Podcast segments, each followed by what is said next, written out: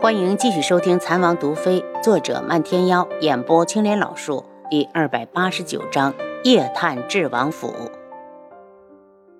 我给七绝做了手术，能不能成要看明早会不会醒。你去看着吧。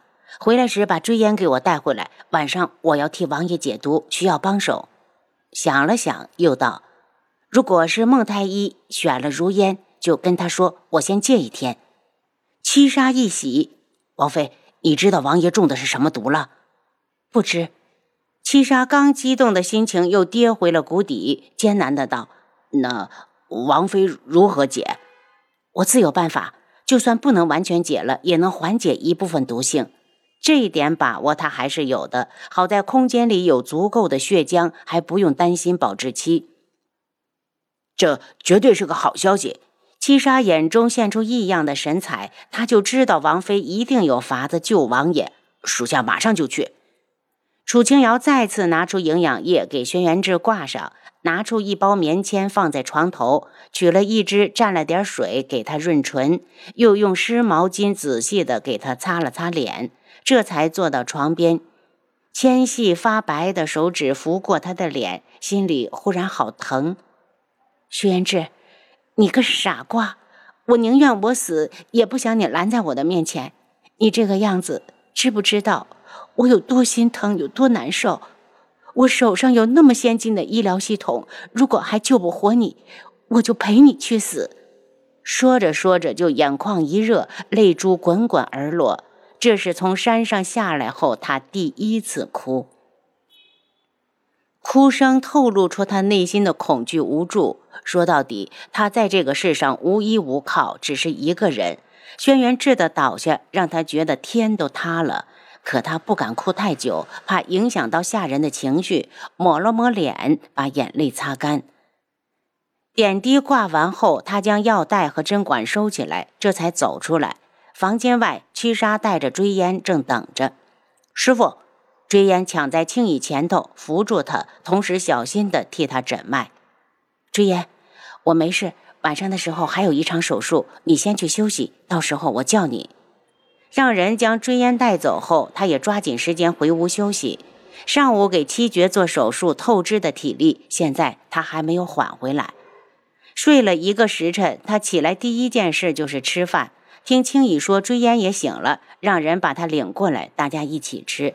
用过饭后，他先一个人进了轩辕志的房里，把手术要用到的东西全部备好后，才让青乙去把追烟带过来。追烟一进去就被里面亮得吓人的蓄电池无影灯惊住。师傅，这是什么？手术专用灯。追烟，这样的机会不多，你别溜号，要认真的看我是怎么做的。边说边动手准备给轩辕志换血。追烟也非常珍惜眼前的机会，双眼眨都不眨，一直盯着他的动作。房里两人正忙碌，漫天妖和无双公子几乎是同时来到了王府。七杀冷着脸：“两位来的不巧，我家王妃没时间会客。”漫天妖扫了他一眼：“没时间，本门主可以等。”说完就向轩辕志的房门口走去。七杀赶紧一伸手：“请留步，王妃正在里面给王爷看病，不能打扰。”漫天妖一愣，他配出解药了？我不知道。七杀做了个噤声的手势，同时看了眼无双。王妃交代了，不让在外面喧闹。两位要是有事，明日再来吧。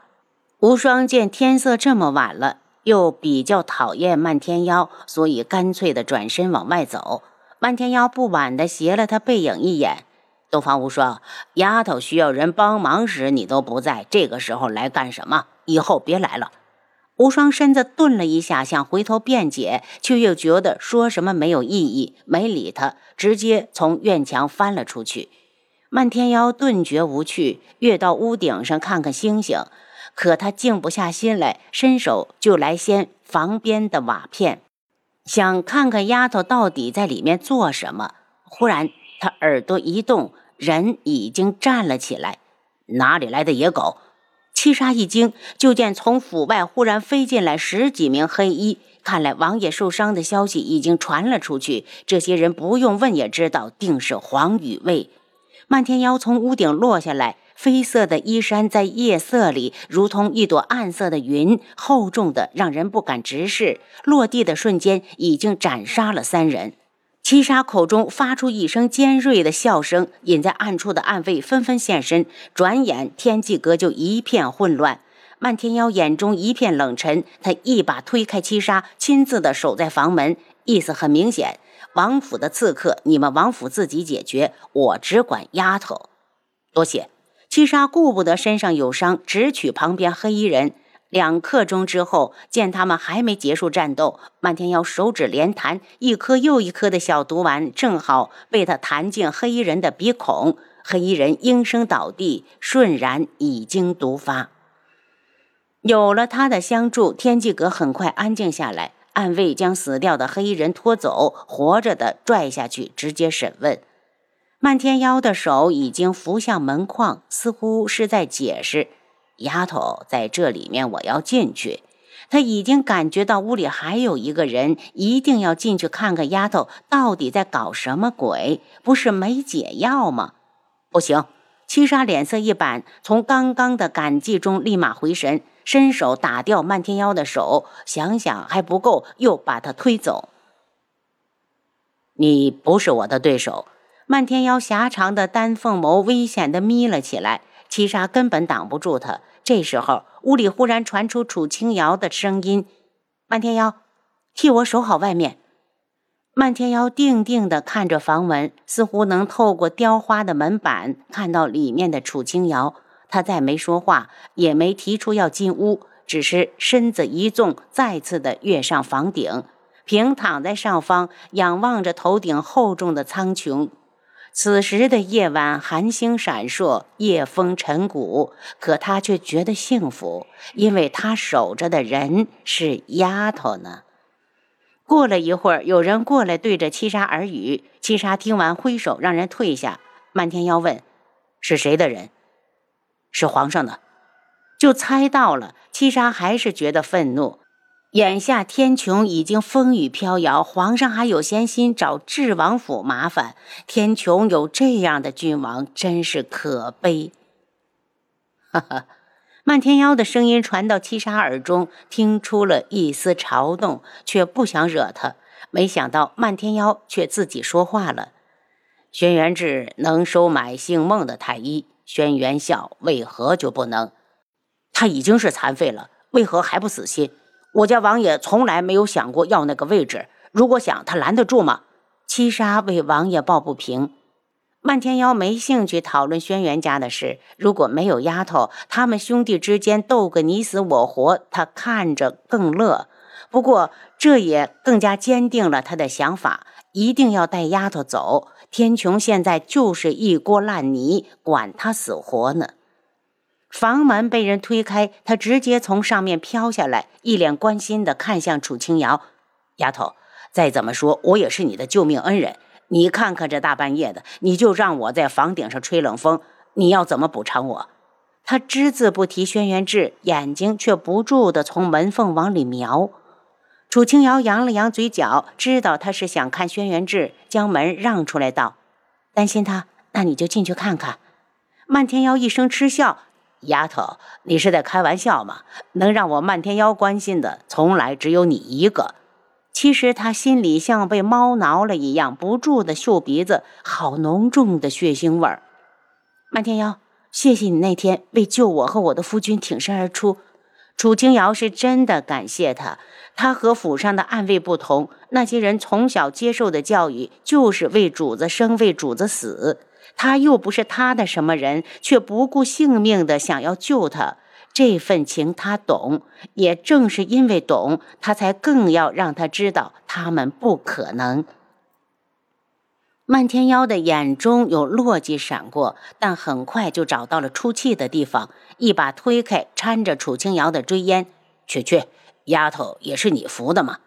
追烟恼怒：“我怎么就不能扶了？那是我师傅。”师傅两个字，漫天妖爱听，所以他嬉笑起来。不错，孺子可教。不过我有事和你师傅谈，你可以走了。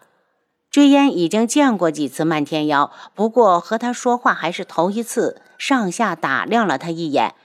我只听我师傅的。漫天妖脸上不快，却没说话。楚清瑶叫来青姨，让他送追烟回房休息。楚清瑶对漫天妖道：“有什么事明天再说，我累了。”见他脸色苍白的没有血色，人也很虚弱，漫天妖又瞥了眼房门：“那丫头，你好好休息，我改天再来。”红檀把楚清瑶扶回房，七杀跟了进来。王妃，刚才那些人是皇上派来的，怕是已经知道王爷重伤不醒，加强府上的防御，一定要坚持到王爷醒来。七杀眼中一亮，难道王爷的毒解了？看到王妃一脸疲惫，他嘴边的话又咽了下去。王妃，那你好好休息，府里的安全就交给我。皇上寝宫，轩辕笑一晚上没睡，一直到天亮也没有见进来人报信，气得大声叫：“来人，来人！人都死哪儿去了？”御前伺候的太监赶进来：“皇上，你怎么了？是不是哪儿不舒服？”朕问你，黄雨卫在宫里的负责人哪儿去了？怎么还没来见朕？回皇上，他带人出宫后，到现在他没回来。太监猜测那些人肯定是被智王拿下了，开口道：“皇上，依奴才看，曾太医十有八九是在说谎。智王怎么可能会受伤？如果真有此事，怕是京里早就传开了。”您刚才收听的是《蚕王毒妃》，作者漫天妖，演播青莲老树。